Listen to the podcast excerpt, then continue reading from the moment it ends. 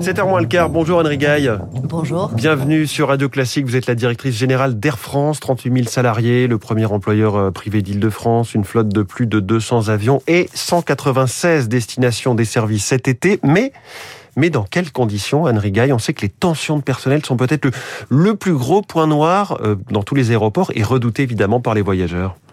Alors c'est vrai que ce n'est pas un été comme les autres.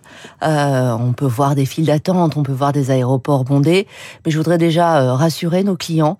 Euh, à Paris, on s'est préparé depuis euh, de longs mois.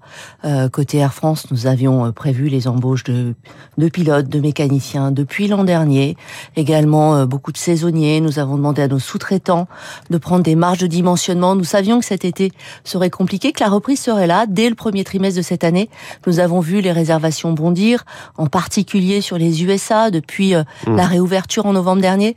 Donc euh, sans doute plus de files d'attente, euh, venir un peu plus tôt, tôt que, que C'est la recommandation, venir quand même plus tôt, parce que pas trop trop tôt. Mais euh, sur un long courrier, par exemple, il faut venir trois heures avant, se préparer effectivement à attendre un peu plus.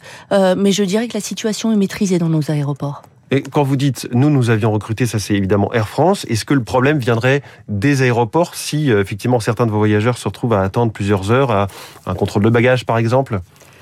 Alors on a beaucoup travaillé avec Aéroport de Paris, mmh. euh, de manière à ce que les tensions sur les embauches hein, que nous connaissons tous euh, puissent être maîtrisées pour euh, cette pointe été et que justement euh, les files d'attente euh, au poste de sécurité, euh, à l'immigration puissent être puissent être maîtrisées, même si c'est un petit peu plus que ce dont nous avions l'habitude avant le Covid. Et quel est le dialogue avec les autorités françaises pour ce qui est justement du contrôle des passeports, les douanes?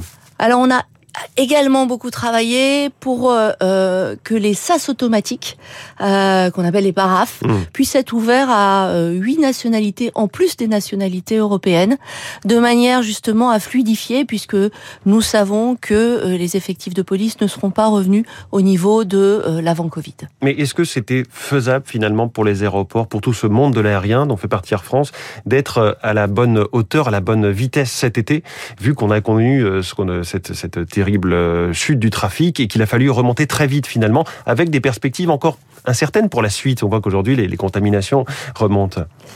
Alors c'est faisable puisque nous le faisons. J'étais euh, j'étais à Roissy euh, ce week-end euh, et je peux vous garantir qu'on a voilà accueilli nos clients dans les meilleures conditions possibles avec ouais. un peu d'attente, mais ils sont tous partis. encore une fois en se préparant depuis maintenant près d'un an, c'est faisable. Pour la suite, on est resté humble pendant toute cette crise. Le maître mot ça a été l'agilité, oui. aller où la demande se s'exprime et évidemment nous nous, comptons pour l'instant, nous voyons, euh, nous ne voyons pas euh, de baisse pour euh, pour l'automne, mais nous nous adapterons. Et vous savez, les clients, euh, le Covid a changé une chose, c'est que les clients euh, réservent de plus en plus tard, et donc il est difficile de faire des pronostics à plusieurs mois. Difficile donc de pouvoir aussi prévoir les prix. On sait qu'il peut y avoir une inquiétude face à l'augmentation, l'explosion du prix du baril de pétrole. Vous, vous avez dans les compagnies aériennes des couvertures carburant, une sorte de, garantie sur euh, du moyen terme, mais à long terme, tout ça va forcément augmenter. Absolument. Euh, le carburant représente 20 à 30% des coûts d'une compagnie aérienne.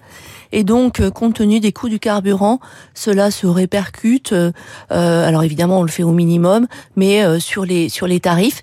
Et puis, euh, ça a déjà commencé pour vous à devoir se répercuter? Oui, depuis le début de l'année, nous suivons euh, l'évolution des cours des cours du baril et euh, nous ajustons les tarifs.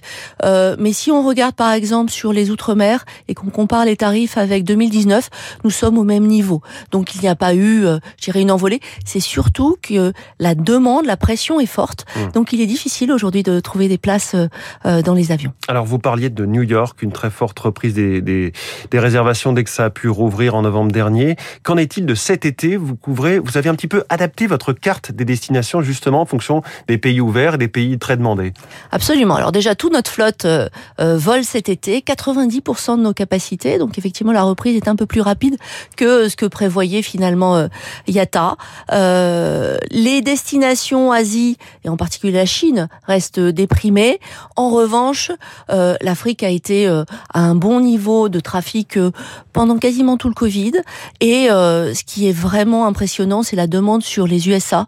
On a 14 destinations ouvertes, plus 20% de vols par rapport à ce que nous avions en 2019 sur JFK par exemple. Vous le hmm. citiez, 8 vols, une quasi navette, hein, 6 vols Air France, 2 vols Delta, euh, et clairement énormément de clients qui souhaitent voyager. Mais c'est pareil aussi pour d'autres euh, destinations plus proches. Je pense à la Grèce. Vous avez offert là aussi un nombre record de destinations. Alors la Grèce est, est une destination qui, pendant tout le Covid et encore cet été, est plébiscitée comme toute l'Europe du Sud. On est revenu aux capacités euh, de 2019 euh, sur l'Europe et nous offrons nous ouvrons beaucoup de destinations saisonnières sur la pointe de juillet-août, puisque effectivement nos clients euh, euh, expriment beaucoup de demandes sur cette Europe du Sud. Europe du Sud, la Grèce donc, et puis euh, pour certains, pour certaines de vos lignes, plus de confort, avec notamment un nouveau siège en classe business. c'est vraiment le siège 100% allongé, peut-être qui est devenu la référence. Et, Air France, ça y est, et maintenant avec ce siège 100% allongé en business, rejoint la ce qui est devenu la référence mondiale. Alors, euh, l'essentiel de notre flotte était euh, au meilleur standard. Il nous reste 12 7 à euh, reconfigurer. le premier de ces 12 7 arrivera, sera en vol début août mmh. sur New York avec un tout nouveau siège business. Alors certes tout plat, mais également, vous le verrez, avec une porte et un confort assez inégalé. Ce qui veut dire que d'ici, il nous reste à, à, faire ces travaux sur ces 12 avions et l'ensemble de notre flotte est homogène et permettra d'accueillir nos clients dans les meilleures conditions. C'est un énorme défi pour Air France en ce moment, le, renouvellement de cette flotte. Un milliard d'euros par an pour euh, des, nouveaux euh, A350, euh, des nouveaux A220. Vous en prenez plus d'un par mois, livraison de plus d'un A220 par mois en moyenne. C'est sur un rythme vraiment très fort. C'est aussi l'un de vos l'un de vos leviers pour la transition énergétique C'est le premier levier déjà parce qu'il est disponible effectivement euh, le 220 c'est l'entrée en service la plus rapide qu'on ait fait dans l'histoire d'Air France. 15 220 qui rentrent dans notre flotte euh, euh, cette année. Nous avons nous allons également atteindre plus de 20 Airbus 350 en fin de cette année. Nous nous en avons commandé 38 chacun de ces avions de nouvelle génération c'est 20 à 25 d'empreinte carbone en moins. Mmh. et effectivement c'est le premier levier si on veut atteindre nos objectifs qui sont ambitieux. Hein. Euh, nous visons moins 30% d'émissions de CO2 par passager kilomètre en 2030 par rapport à 2019, soit moins 12% en valeur absolue. C'est énorme et donc, euh, eh ben, nous n'avons pas cessé nos investissements sur ces avions de nouvelle génération. Il y a l'activité cargo, si on peut en dire un mot, puisqu'il y a évidemment ce partenariat stratégique euh, noué avec CMA CGM. Où en est cette activité? On a quelques petits signes de ralentissement après une épopée folle en 2021. Alors une épopée folle, effectivement. Euh, beaucoup de dynamisme sur cette activité qui a soutenu, hein, dans une période de déprime, euh, l'activité aérienne. Euh, nous voyons que cette dynamisme va se poursuivre et euh, ce partenariat stratégique avec CMA CGM nous permet euh, en commun d'offrir plus de produits, plus de destinations à nos clients. Et je pense que ça va encore plus soutenir cette activité qui est vraiment devenue stratégique.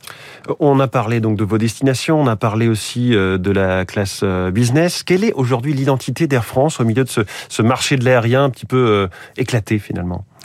Un souhait d'un positionnement euh, premium? On a vu se développer pendant toute la crise Covid, euh, euh, alors déjà parce que nous sommes une compagnie basée à Paris, euh, des clients qui souhaitent venir et voyager dans les meilleures conditions.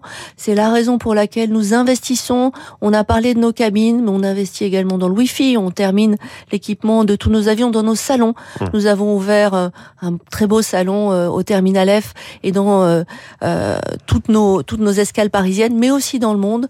Donc nous souhaitons vraiment accueillir nos clients dans les meilleures conditions. Anne directrice générale d'Air France. Merci beaucoup. Merci François. Invité de Radio Classique, interview à retrouver sur radioclassique.fr. 6h53, cap sur les océans.